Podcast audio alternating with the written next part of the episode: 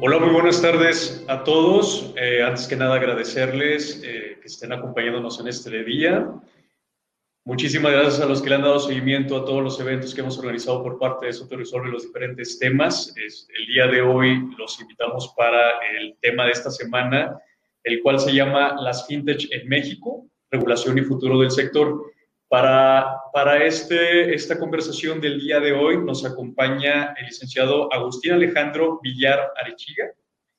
Es egresado de la Universidad Panamericana aquí en el campus de la ciudad de Guadalajara. Es parte, es, es parte de la empresa Estela Tech y será el encargado, en este caso es nuestro experto invitado, a orientarnos, a platicarnos un poco de este, de este tema que se encuentra en este momento eh, de suma relevancia, inclusive sobre todo por lo que nos ha llevado la pandemia, la necesidad de esta pandemia de digitalizarnos, de realizar más actividades mediante plataformas electrónicas y ver qué está pasando en, este, en el país para regularizar y para ver cómo avanza este tema o cuáles son las oportunidades que tiene nuestro país. Muchísimas gracias, Alejandro, eh, por aceptar nuestra invitación de este día. Antes, antes que cualquier cosa, no sé si nos pudieras platicar, vamos a iniciar por lo, más simple, ¿qué es una fintech? Ok, eh, primero que nada, muchas gracias por la, por la invitación. Este, y bueno, fíjate que es una pregunta que pareciera muy simple, pero es, es interesante. Fintech, eh, básicamente, en, en, dos patadas, es, es una industria en, en, la que las empresas usan tecnología financiera para brindar servicios, eh, perdón, usan tecnología para brindar servicios financieros, ¿no? Entonces, en, en un sentido muy, muy, muy amplio, cualquier, cualquier eh, entidad financiera que te dé servicios a través de tecnologías de la información, pues se podría entender como un producto o un servicio fintech, ¿no? La, palabra se, se, forma a partir de la, de la, contracción de los términos finance and technology en, en inglés eh, y comúnmente se le conoce como, como fintech, ¿no? Pero Aquí en, aquí en México, a, raíz de la regulación que, que se publicó en, en el 2018, eh, se hizo un poquito más restrictivo el término, eh, ya lo platicaremos un poquito más adelante, pero, pero aquí en México generalmente, cuando estamos apegados a, la regulación, eh, las empresas que se entienden como fintech son, son las empresas que prestan servicios de crowdfunding o de medio de pago electrónico, que, platicaremos un poquito más a fondo, pero, pero en sí lo que se conoce en el mundo como, como, como fintech es una empresa financiera que, que da servicios a través de tecnología de la información. Muchísimas gracias, Alex. Entonces, entendemos que esta figura es relativamente nueva. Me comentas, 2018 empiezan las regulaciones aquí en, en México, pero realmente, ¿cuál es, cuál es el, el origen histórico de este, de este concepto, de, esta, de toda esta creación de... Sí, sí, mira, digo, aquí México eh, fue de los países, de los primeros países que empezó a regular eso, realmente somos punta, punta de lanza, pero si quisiéramos hablar de una perspectiva histórica, eh, depende a quién le preguntes, pero yo, yo lo, lo limito o, lo, o, lo, o hago un, un traceback desde que se empezaron a usar tecnologías de la información y que y se empezaron a, a, ofrecer servicios financieros a través de, de ellas, ¿no?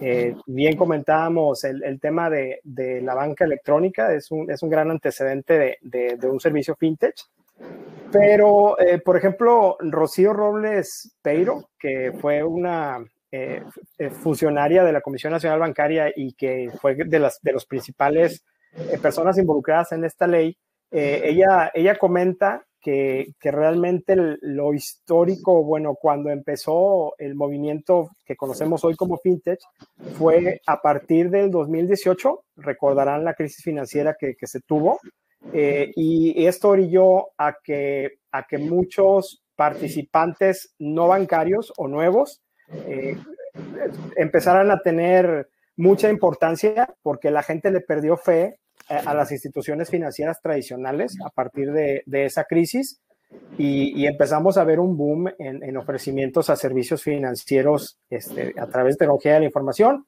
y que salen de, de, las instituciones financieras tradicionales, ¿no? Entonces, históricamente, incluso es algo relativamente muy nuevo. A partir del 18 vemos este boom. Eh, y, aquí en México, eh, pues es innegable que está creciendo eh, mucho este sector, ¿no?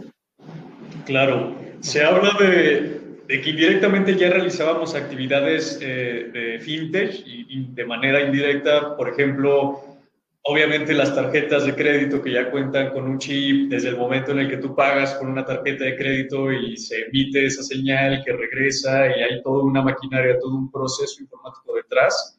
Indirectamente ya estábamos familiarizados, ¿no? Estábamos familiarizados con, este, con estos procesos de, legal tech.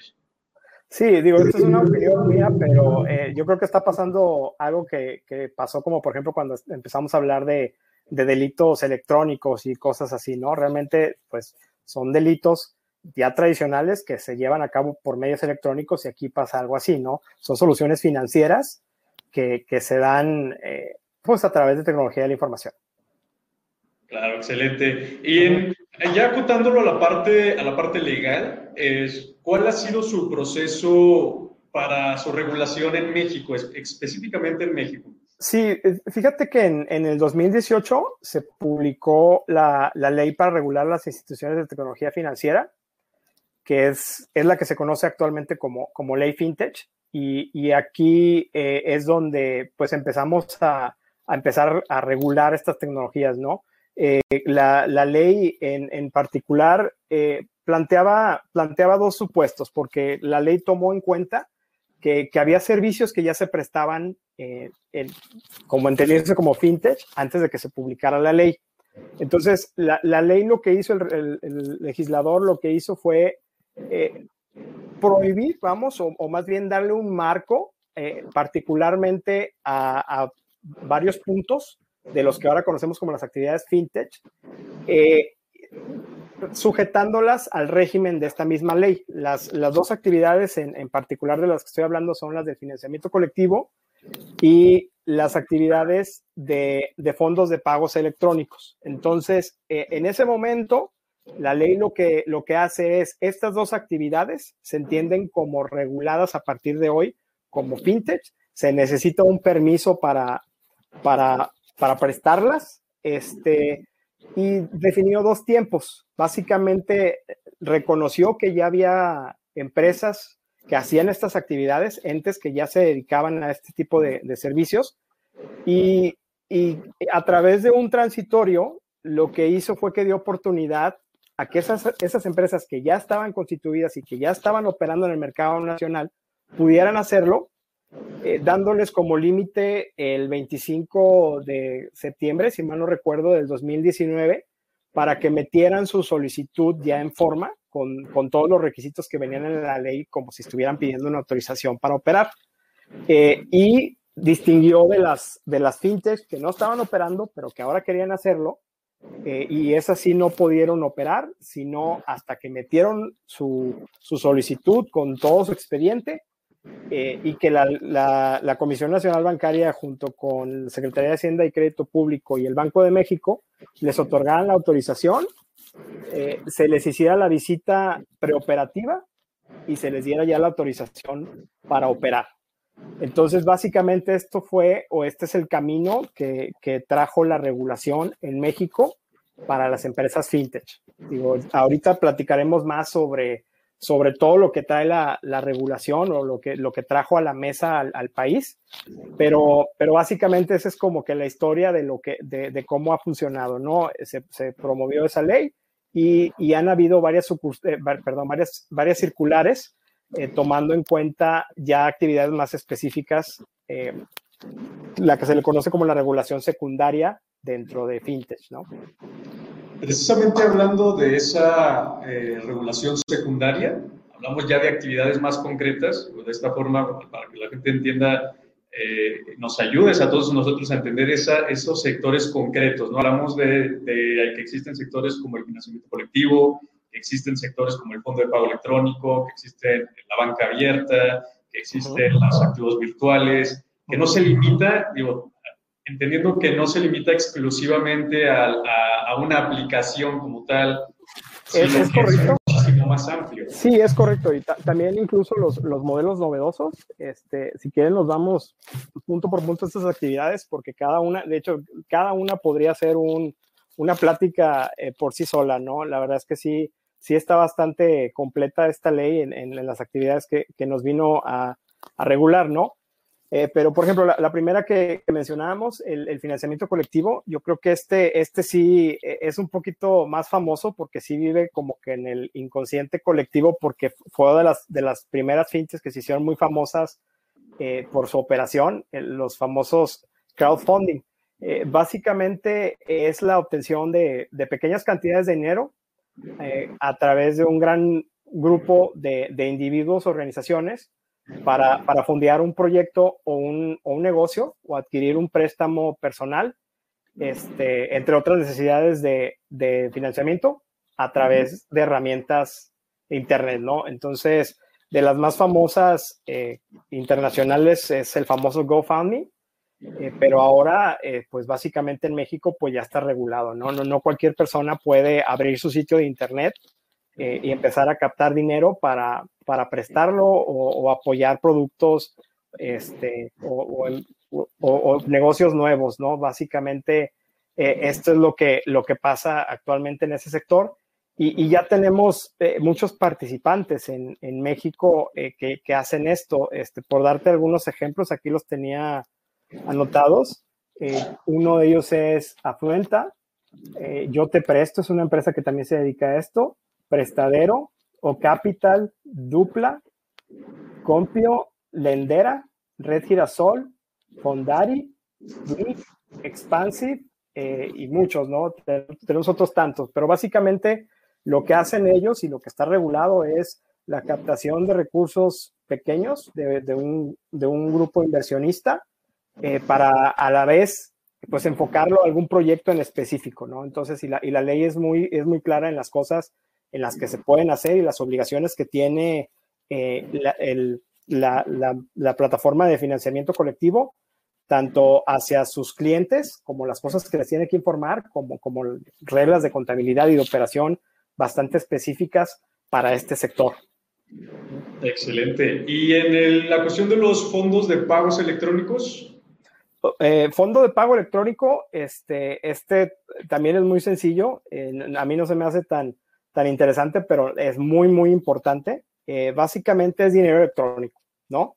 Es tomar un valor almacenado digitalmente, que se emite contra la entrega de, la recepción de moneda de curso legal, tal cual, pesos, y eh, los, los, la empresa de fondo de pago electrónico convierte estos, eh, estos pesos en, en moneda electrónica y, y, esta moneda pues puede ser utilizada para, efectuar pagos o transferencias, eh, incluso a entidades distintas del emisor, ¿no? Es decir, si, si yo tengo una empresa que, es un monedero o que es un fintech, eh, es, esos fondos los puedes transferir a través del medio que tú consideres eh, pertinente. Incluso, incluso hay algunos que usan Space o, o Cody para trasladarlo a otras instituciones financieras o incluso otros fondos de pagos electrónicos, ¿no?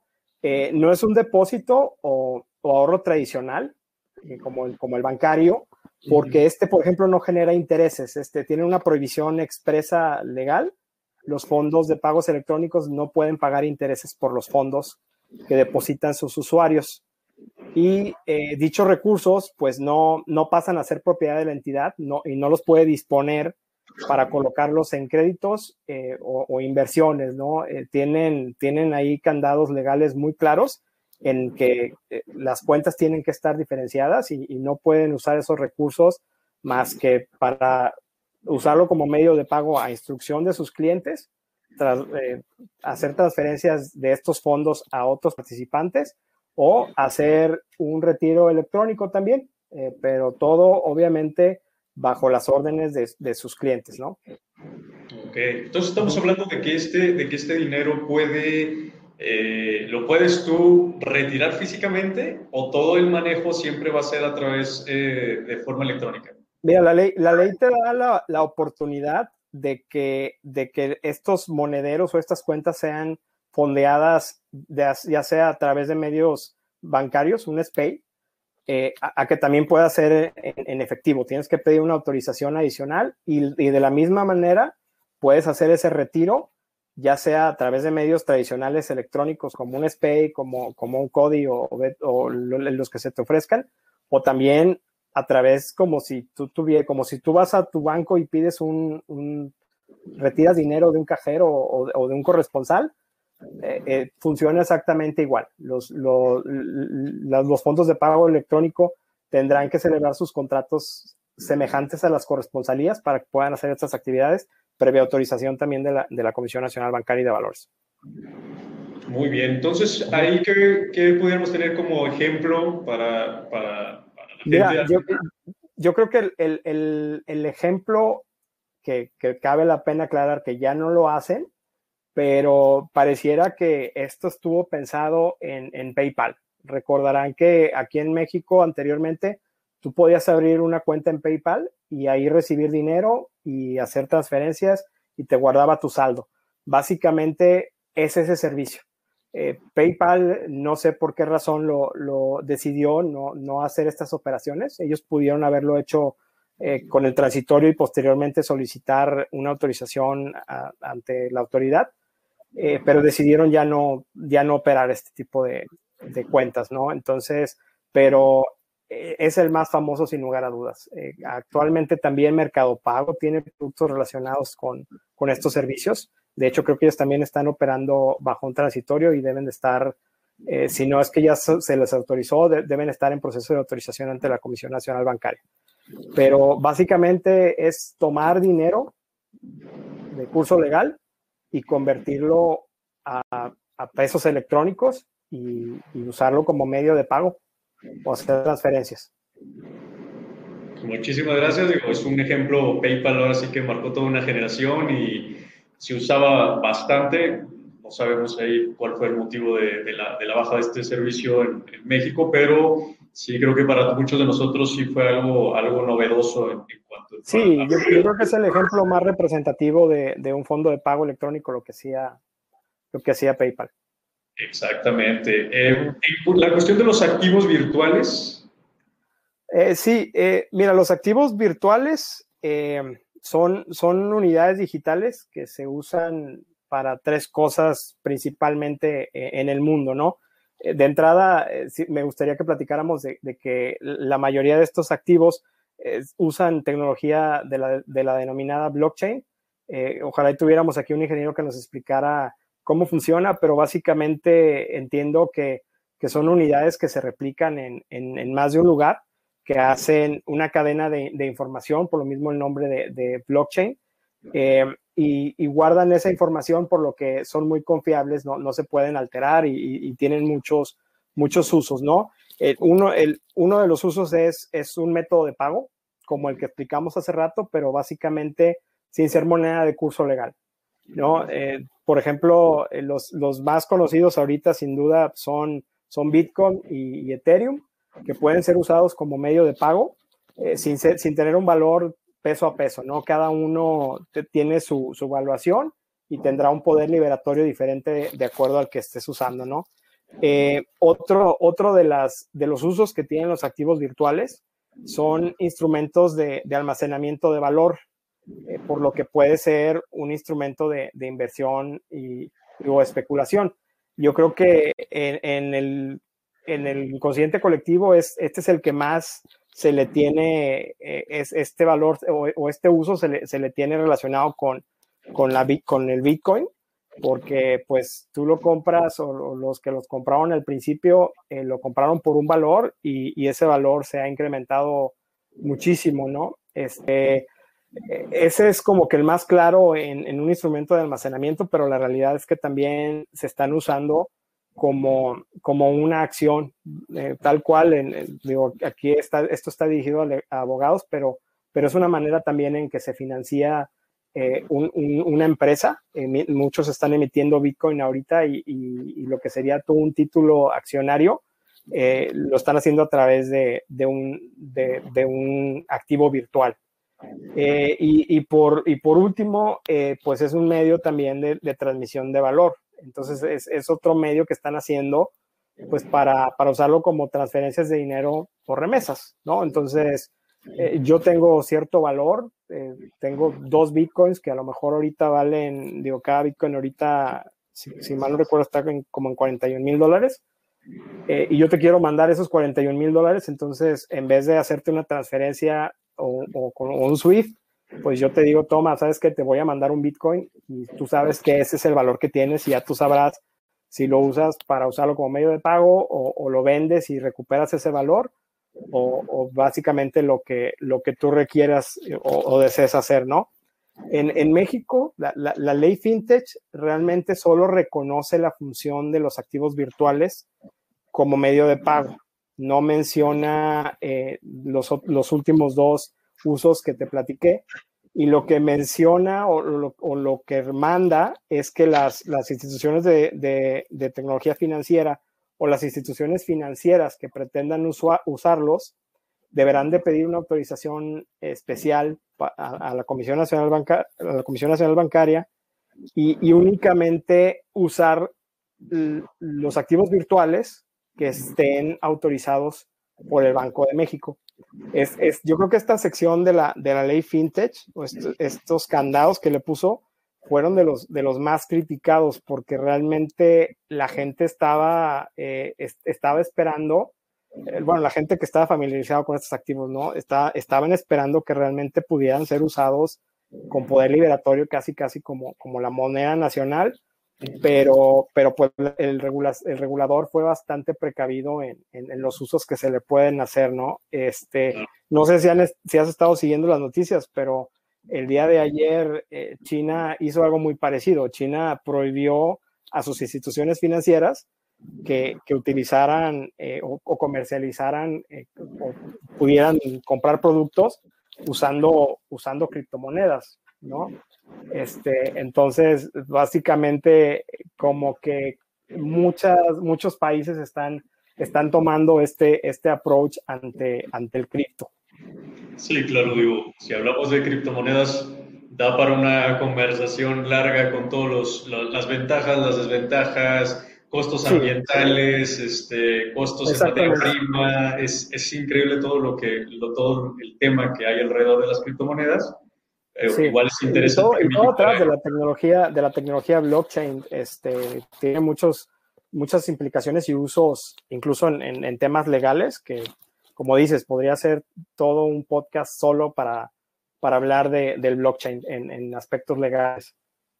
Claro que sí. Bueno, en el, otro, en el otro de los aspectos, en la banca, la banca abierta. La banca abierta. Eh, fíjate que también este, este a mí se me hace muy interesante eh, a nivel mundial, esto se le conoce como, como Open Banking. Ahorita, ahorita te voy a platicar por qué.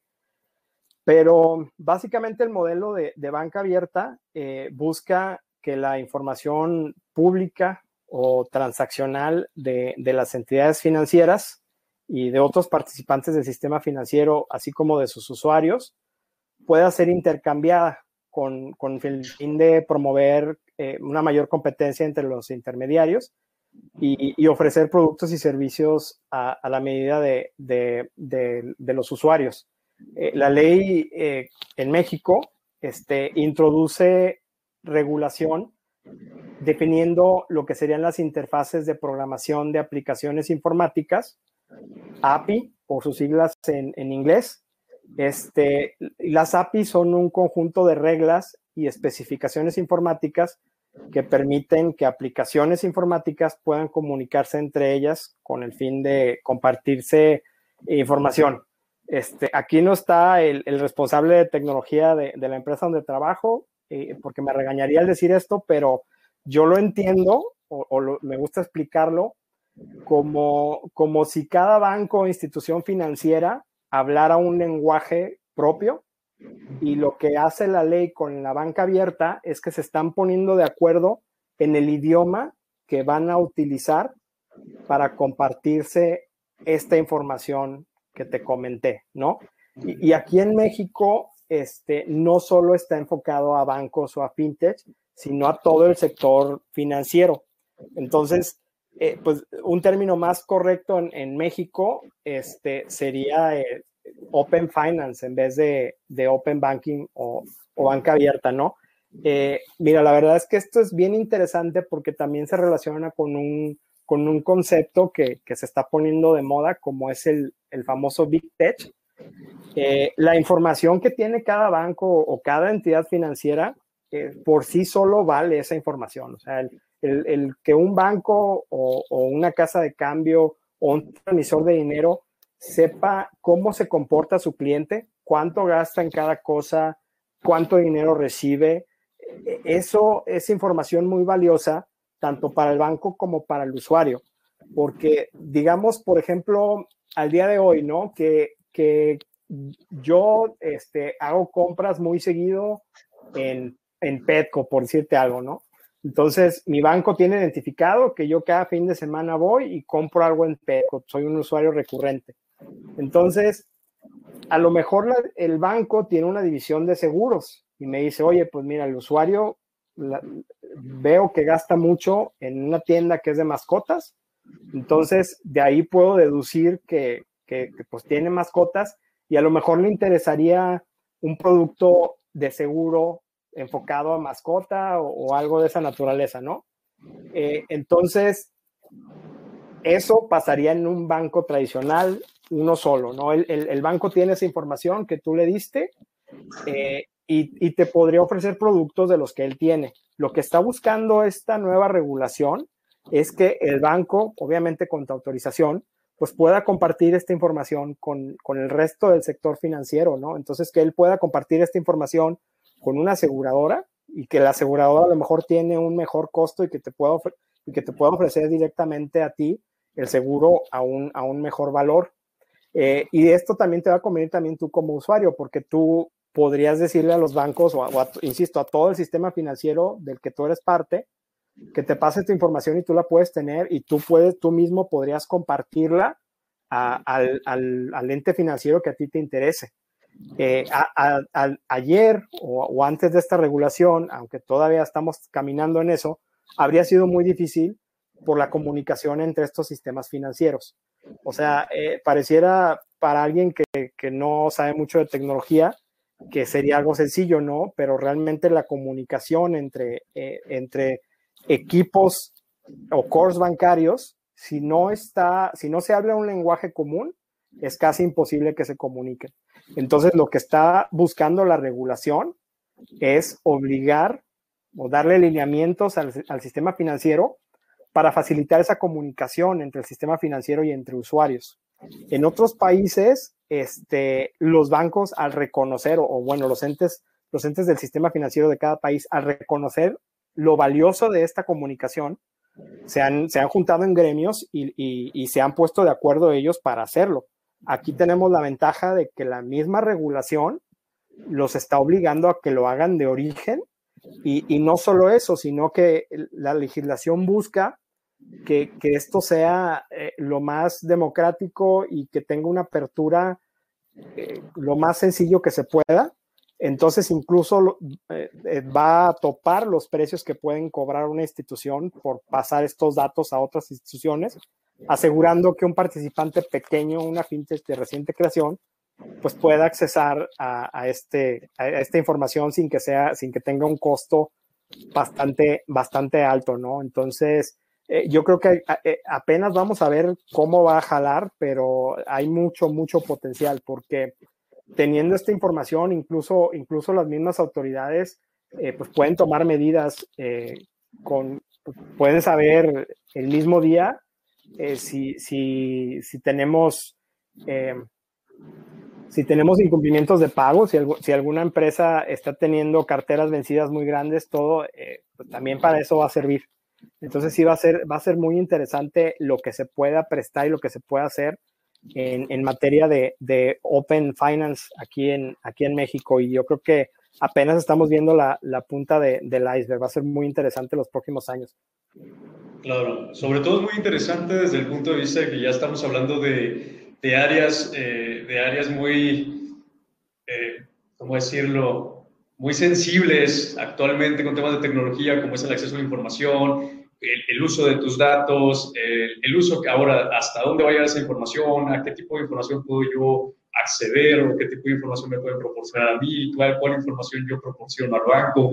Digo, ya eso también da para una conversación larga y tendida sobre temas de información, pero es interesante que ya se esté, regula, ya esté regulado y ahora ya vamos a ver cómo se va perfeccionando para llenar estos, estos vacíos, ¿no? Estas partes de, la, de, de, los datos, sobre todo ahorita que estamos con todo esto de los datos biométricos, de, de, la, de tener la ubicación, cosas que a lo mejor siempre han existido, por ejemplo, en el tema de la, de la ubicación, que siempre ha existido en las, aplicaciones móviles, pero que ahora ya se le da otro sentido y una regulación de que, que tú ya sepas hasta dónde están violando un derecho o de verdad es, una obligación que el banco tiene que cumplir por otros aspectos. Sí, claro, sí, sí. También, también acá en la ley FinTech se, se toca ese tema de la geolocalización eh, y aquí nace de origen, ¿no? Cuando nace el sector, nace esa obligación. los bancos apenas lo están, lo están aplicando eh, y acá ya, ya estaba de origen todas esas, esas obligaciones. Muy bien, y seguimos. Nos queda el último, que son los modelos novedosos. Sí, este, mira, también este, este es interesante porque lo que, lo que es eh, los, lo llamado eh, modelos novedosos o el, o el sandbox regulatorio consiste eh, en una autorización temporal para que una empresa fintech pueda probar sus, sus modelos en un ambiente controlado y supervisado por las autoridades eh, o incluso para que las entidades financieras puedan probar innovaciones tecnológicas antes de ponerlas en producción eh, de manera definitiva. Eh, mira, voy a tratar de explicar un poquito más, este, porque no está tan, a, mí, a mí en lo personal se me hace un, se me hace un poquito complicado cómo, cómo se manejó, pero en una explicación un poquito más sencilla, digamos que, que la, la legislación eh, bancaria o, financiera, eh, para ciertas actividades te, te, da ciertos lineamientos que tienen que ser de cierta manera. Digamos, por ejemplo, por darte un ejemplo, ¿no? Que, que, cosa que ya se puede hacer hoy, pero por ejemplo las, las remesas, ¿no? Una obligación que tenían las, las remesas eh, hasta hace poquito era que, cuando tú ibas a, dar una orden de pago, tú como usuario tenías que entregar tu credencial de lector para que te puedan identificar este, y que y tenía que ser de una manera física y en ese lugar. Igual, igual los bancos también, cuando podían, este, cuando abrían cuentas, pues tenían que ser a través de, de medios físicos y presenciales. Entonces, lo que permite un modelo novedoso es que la, la regulación reconoce que la tecnología está avanzando muy rápido, ¿no? Entonces, que que algún, alguna obligación que te ponía antes o un tapón que te ponía para que no pudieras hacer cierta actividad, la, la, tecnología te lo puede hacer un poquito más fácil. Entonces, en el ejemplo que te di, bien se pudo haber acercado este, el, el transmisor de dinero o una fintech que haga las veces y les ponga a la autoridad, le diga, mira, actualmente yo tengo prohibido recabar papelería si no es de manera presencial pero pues fíjate que al día de hoy la tecnología ya me, ya me permite que el usuario pueda tomarle una foto a su identificación o a su recibo para que me pueda comprobar su, su domicilio. Este, y los medios electrónicos que hay al día de hoy, pues ya me permite tener una certeza bastante clara de que son documentos de verdad, originales, y realmente el riesgo que, que tú estás, tu autoridad estabas tratando de, cubrir con esas obligaciones, con estas nuevas tecnologías, pues ya los voy a, los puedo yo, pues no ignorar, pero pues complementar y hacerlo de una manera que, que se antojaría ilegal, porque pues la norma me, me, ponía una manera muy clara para hacerlos. Entonces la autoridad, pues, lo que tiene que hacer bajo este modelo novedoso, lo tiene que revisar y te puede decir, efectivamente, pues hay una prohibición expresa en la ley para hacerlo de esta manera, pero pues traes un caso de negocio interesante, me, estás justificando de una manera bastante completa el que lo puedas hacer de la manera que me estás proponiendo.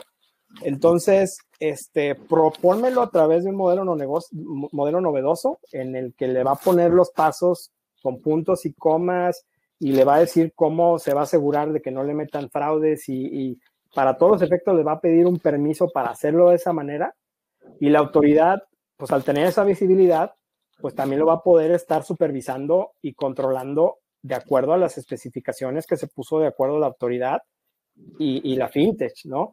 Entonces, eh, esto puede, puede servir para, pues, para crear nuevas, nuevas formas de hacer negocio eh, con algunas prohibiciones que a lo mejor ya no tienen sentido.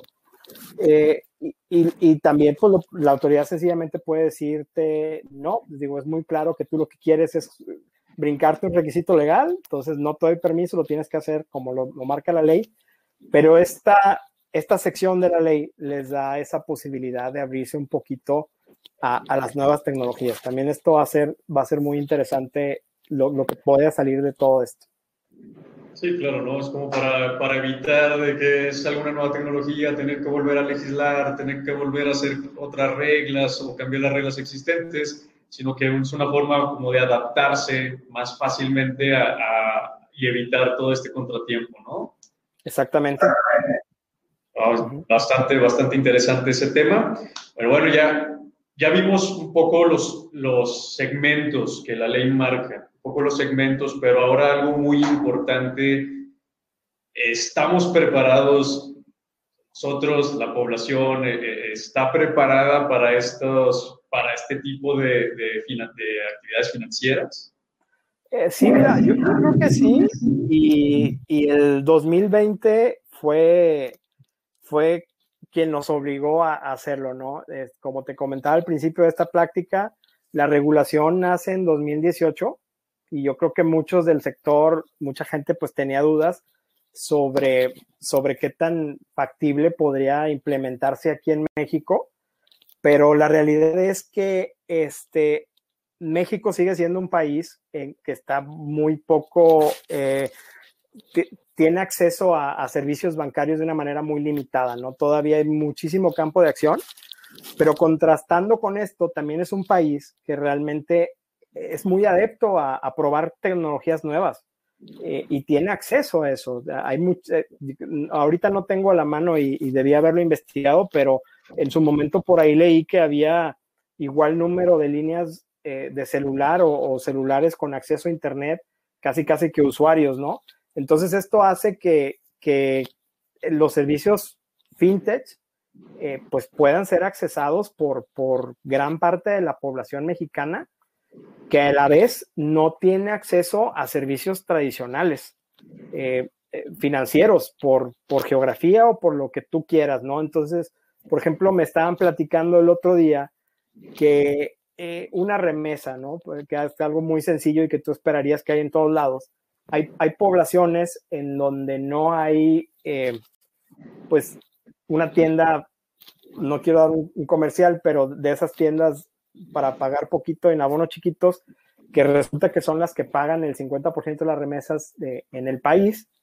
Eh, entonces se tienen que trasladar de su poblado a un poblado un poquito más grande o una ciudad donde hay una sucursal de esta naturaleza, este, lo cual hace que pierda un día, ¿no? Pero esa misma persona resulta que sí tiene un celular donde pudo haber hecho esta recepción de la remesa de una manera electrónica y en el poblado donde vive, pues a lo mejor no hay una tienda de estas, pero sí hay una farmacia que bien se puede conectar a través de una o corresponsalía o una comisión a través de una fintech, este, y ya le ahorraste el traslado de un día. Entonces, eh, México es un país que tiene mucho potencial para crecer en materia fintech, eh, y el año pasado nos demostró que, que, que la gente tiene la disponibilidad de hacerlo, ¿no?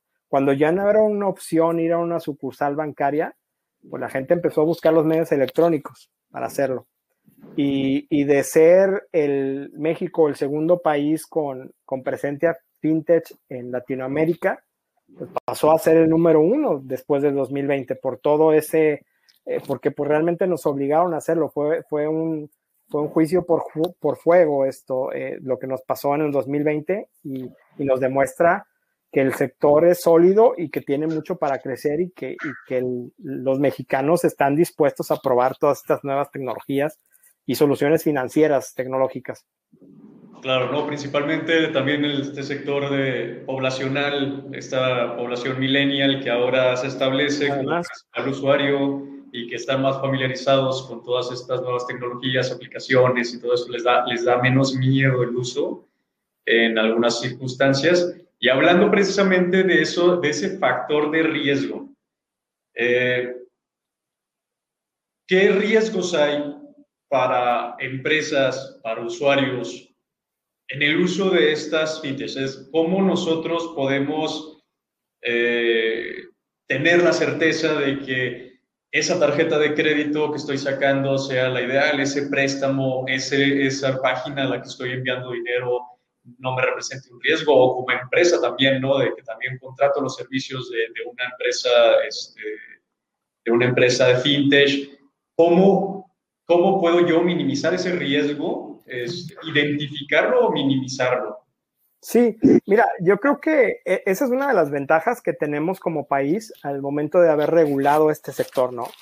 Porque ese miedo que, que compartes es, es, bien real. En, países donde no están regulados y que cualquier hijo de vecino habría un sitio, un sitio web en el que ofrecía, por ejemplo, los crowdfunding o convertir tu, dinero en moneda, en moneda electrónica para después irlo a, a gastar o, los famosos ICOs que levantaban eh, capital a través de, de, las criptos, en lugares donde no estuvo regulado, eh, pues era muy común que de la noche a la mañana desaparecían y, pues se llevaban tu dinero, ¿no? Eh, aquí en México, obviamente hay ese riesgo, pero al, al haberlo regula haber regulado el sector, lo minimiza mucho porque una autorización para una fintech no se la dan a cualquier persona. Tienen que, lo investigan, les piden muchos requisitos y están regulados. Entonces, eh, yo creo que aquí lo que tenemos que hacer como clientes es, ser, ser responsables e, e investigar, ¿no?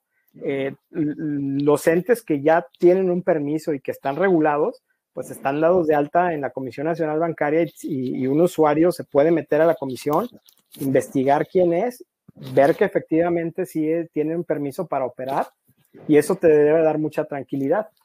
Entonces, eh, yo creo que, el, el, riesgo existe, pero se minimiza mucho con esta regulación y lo que tiene que hacer un usuario, ya sea persona física o persona moral, es investigar pues quién te está ofreciendo los servicios, pues para ver que efectivamente los esté haciendo pues siendo regulado, que tenga la autorización y que ahora sí que esté en un good standing, ¿no? Eh, no sé si, si te interesa seguir este sector, pero a, los que sí lo hacemos, nos estamos dando cuenta que la comisión está bien activa en revisar a, a este sector y, y, ha puesto muchas multas en lo que va del año a participantes o que están ofreciendo servicios sin, sin, sin tener autorizaciones o, o, que teniendo autorizaciones los está prestando mal.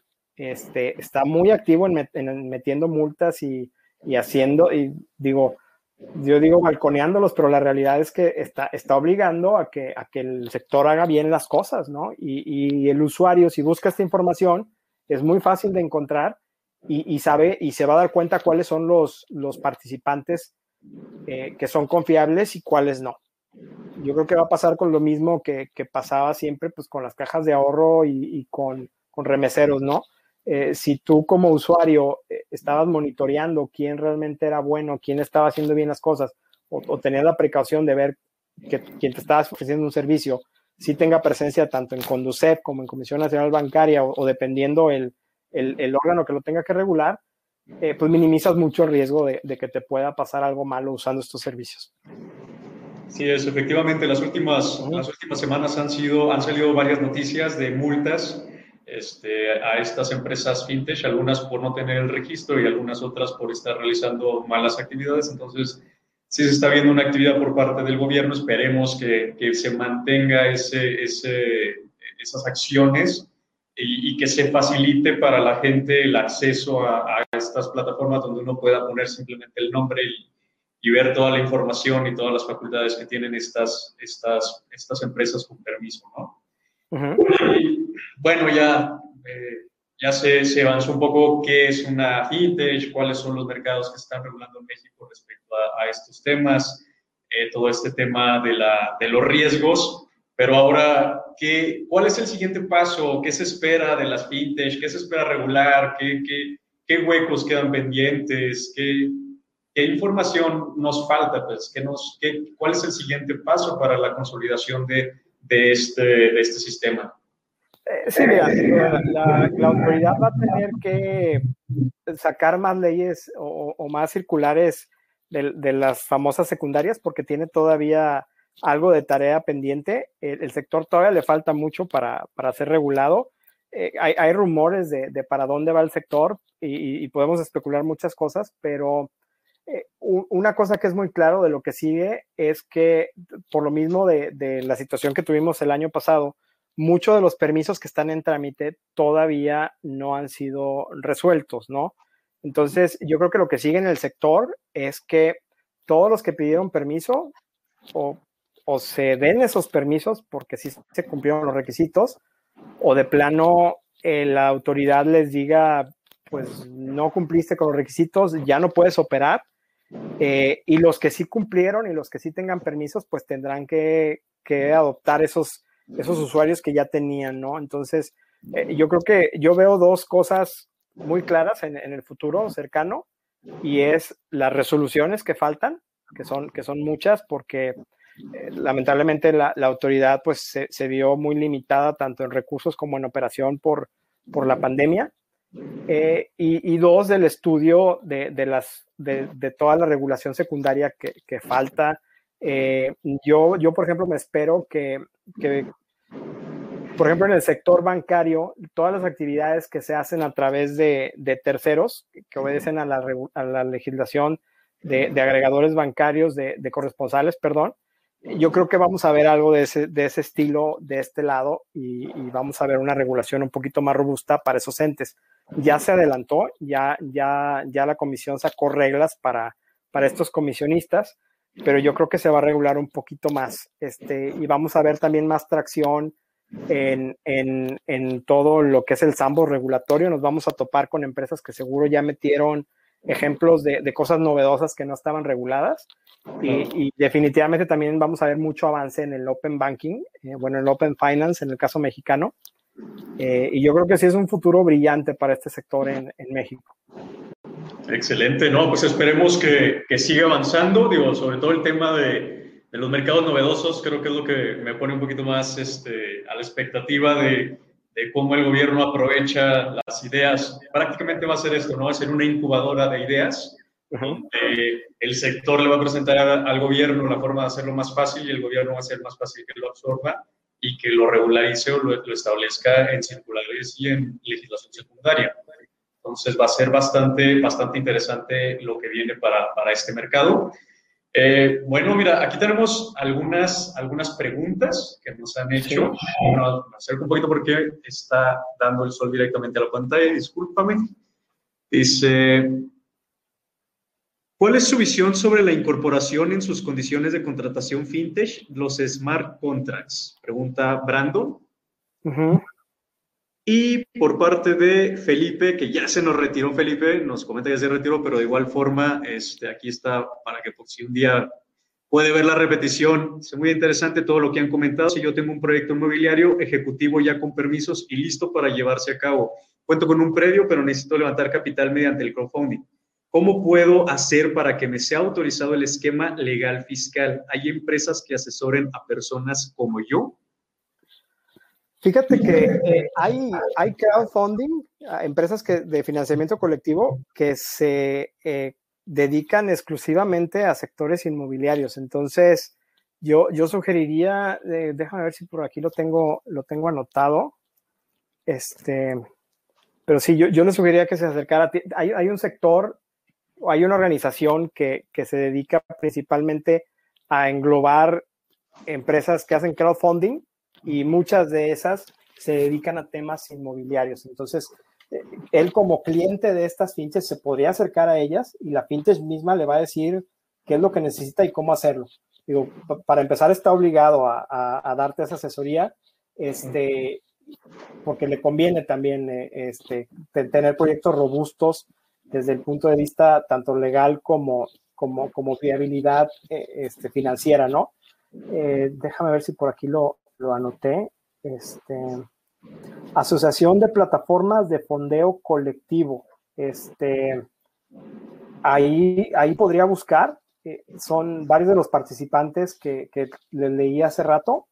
Eh, están registrados con ellos y seguramente ahí va a encontrar uno especializado a, a, proyectos inmobiliarios. Excelente. Entonces, en esta plataforma yo puedo entrar según el proyecto que yo tenga, la finalidad del proyecto, a buscar en, en esos grupos ya, ya, este, ya inscritos, ya con sus permisos, plantearles el proyecto y ellos empezarían con el proceso de crowdfunding. Sí, sí, sí, no, y es, y es este, yo creo que también es el, es el futuro. Este, lo que, lo, lo, que antes eran las fibras, yo creo que van a ser, van a encontrar una, una gran competencia con, con las plataformas para, para fondeo colectivo. Este, quisiera retornar un poquito a, la pregunta anterior sobre contratación fintech y los smart contracts. Adelante, adelante la pregunta que nos realiza este, digo, a, mí este se me hace un tema bien interesante. Yo creo que también apenas estamos viendo eh, el potencial de los smart contracts, pero un sector que en otros países va bien avanzado en, en, smart contracts es para, para contratos de, de, de seguros.